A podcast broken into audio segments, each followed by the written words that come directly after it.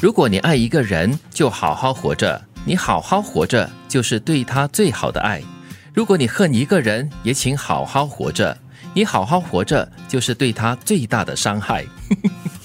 所以很明白的说嘛，对。就是你自己本身要做好，嗯。扮演好你自己的角色。对，我常常也听，就是有一些人呢、就是这样说，呃，如果你爱你的父母，你要让他们安心的话，你就好好的活着，因为你好好的活着，就是对他们的爱的最好的一个回报。嗯，所以在生活当中，我们经营自己，保护好自己，或者是让自己活得非常的出彩，嗯。也也就是让爱我们的人呢，可以过得非常的愉快，因为看到我们好，他们自然会开心。他们也会很安心、很安乐。对，嗯，当然相反的一样了。你恨你一个人，或者是这个人可能对你很有意见，当你活得好的话，可能他心里就不平衡。就是对他最大的伤害或者是报复咯。可反正不管是怎么样子了，反正你就是好好的活着就好了，对得起自己。对，其实很多人哈、可能就是以一种比较负面、比较消极的一种态度去面对一个恨他的人，嗯，就是活得有一点自甘堕落啦、自暴自弃这样子，就觉得说，哎呀，他都不喜欢我了，我就坏给他看咯，我就这样子过自己的日子。其实这样是一个非常负面跟一个消极的一个做法。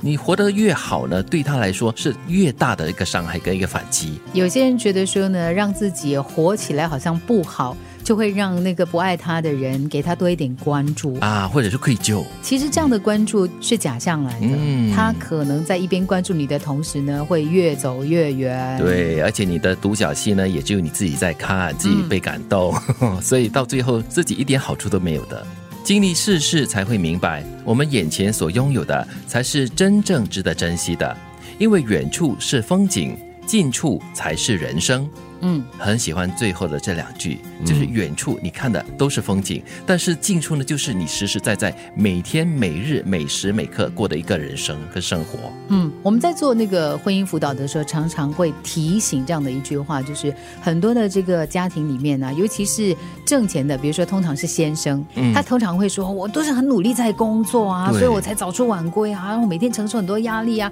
我就是为了我们的将来。是为什么你就是看不通呢？为什么不能够体谅呢？对，但是那个提醒呢，却是如果没有现在是没有将来的。如果你把焦点只摆在未来你构建的那个虚幻的那个场景，现在没有办法跟你过日子，我怎么看到未来？啊，对对对，这是很真实跟很现实的一个问题就让我联想到了我到国外去远足哈，就有一个梦想想想象终点有多美、啊。其实沿途也看到很远的那种美丽的风景，是，但是重要的是你现在要走去呀，不走的话你就永远站在这一点观赏而已。但是如果你愿意踏出这第一步，然后一直往前走的话，你就会离它越来越近。哎，我想起了以前跟朋友去旅行啊，嗯。当中就有朋友呢，他是 OK，我们要去 A 点，所以呢，其他的地方都不重要，就是只去 A 点，只看 A 点。只想着很专注而且要快点到那边去，嗯。然后，但是我们通常就会说，哎，可是你沿途很多东西要，可以慢一点嘛？不行不行，我们要在这个时间赶到那个 A 点，哎所以就就错过了很多东西。是，而且你欲速则不达嘛，有时候就是你要越要快呢，你越是没有办法达到你想要去的东西。当下很重要了，嗯但是呢，它这个当下的过程中啊，它旁边的这些景色也不要忽略，因为它也是构成你人生这幅图画的很重要的一些元素。嗯，世界真的很小，好像一转身就不知道会遇见谁；世界真的很大，好像一转身就不知道谁会消失。嗯，哇！转身就是一辈子。哎呦，我听过这句话了，感觉就是很感性，但是好像有一点点小悲观，会不会？苍凉，哦，但是也就是要活过了好多年了过后，才会有这样的一种体会吧。嗯，真的，但是世界真的是很小，有时两个人在，呃，这我们说不期而遇哈、嗯就不晓得为什么会在这样的一个不一样的环境里面碰上了。是，其实这句话主要就是要提醒每一个人啦，就是你要懂得珍惜缘分，因为人与人的之间的相遇、相知啊，各方面都是虽然可能冥冥中有所注定，